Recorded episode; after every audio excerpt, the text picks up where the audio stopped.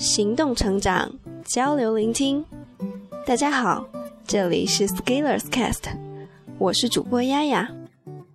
今天要跟大家分享的是 Scalers 的第一百九十九篇文章：早起看意志，早睡看执行。有读者一直希望我能写时间管理方面的文章，但是我这方面涉猎不多，所以一直不敢动笔。但是近期自己经历的一些事情，正好让我有一些思考，于是便借由此作为时间管理方面文章的一些开始。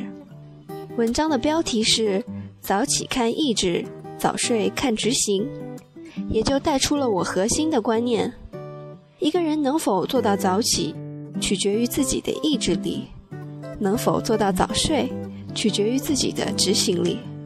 如果把人的意志力比作一个线程 A，把控制睡眠相关进程的功能比作另外一个线程 C，在睡眠时就是线程 A 休息，线程 C 在工作。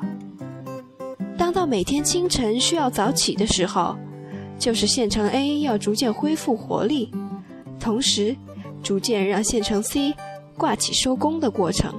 我们大多数人都知道要早起，说明大多数人有线程 A。但是仍然有很多人起不来，那是因为县城 A 没有力量战胜县城 C。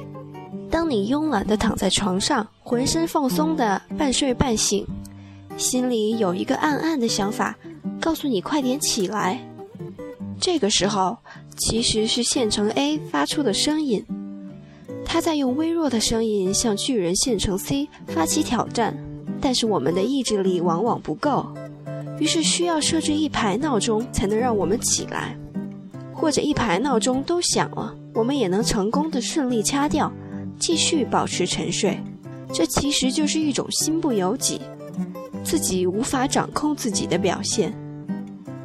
比如告诉自己要早起，但是起不来，其实是一种言行不一致。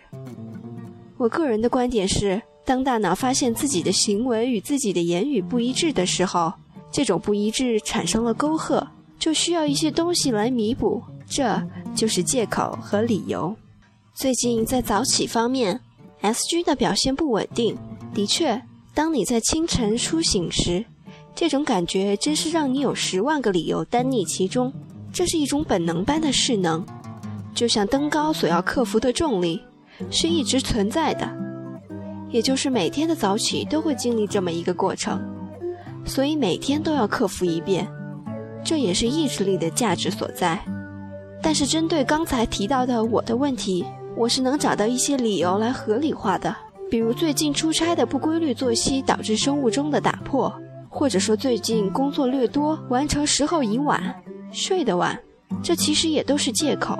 因为对我而言，由于未能按计划早起，造成的后果是连锁反应，早上的事情没有做完。于是中午做早上的事情，中午的事情又推到晚上做，晚上的事情又只能往后推，而晚上电脑慢得让人心里发狂，于是睡得晚，这是一种恶性的循环。既然说到睡得晚，那么再引出观点的第二个部分，早睡与否取决于人的执行力。我先说一个观点：很多问题出现后，我们倾向于针对问题解决问题。但是其实深层的不在于问题的本身，而在于造成问题的机制原因。就比如有些人加班，就是因为自己工作方法不当，工作效率低下，活儿干不完。所以有人在抱怨加班的时候，我个人更是倾向至少检查一下有没有上面的因素在起作用。为什么说取决于执行力？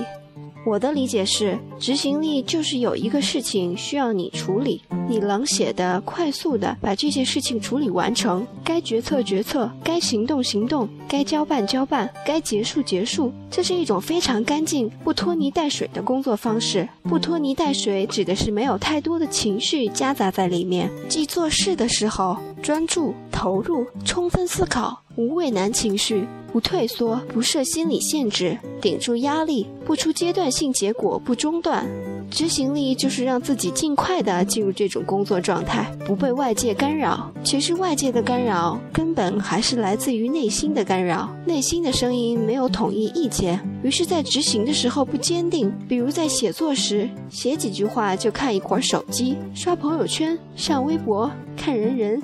查 QQ，好像有很多人找你似的，没消息失落，有消息又开始聊天，然后一天又过去了。当你该执行的时候不执行，贪图享乐，在时间流逝后开始感到懊悔，雄心壮志，觉得下次一定能做好，或者要到夜深了才开始执行力爆棚，于是你必然晚睡了。晚睡没啥好处，这是本篇文章的一个前提。如果你觉得晚睡是牛逼哄哄的象征，那可以在这条路上再往前走一阵子，回来重新发现这篇文章的价值。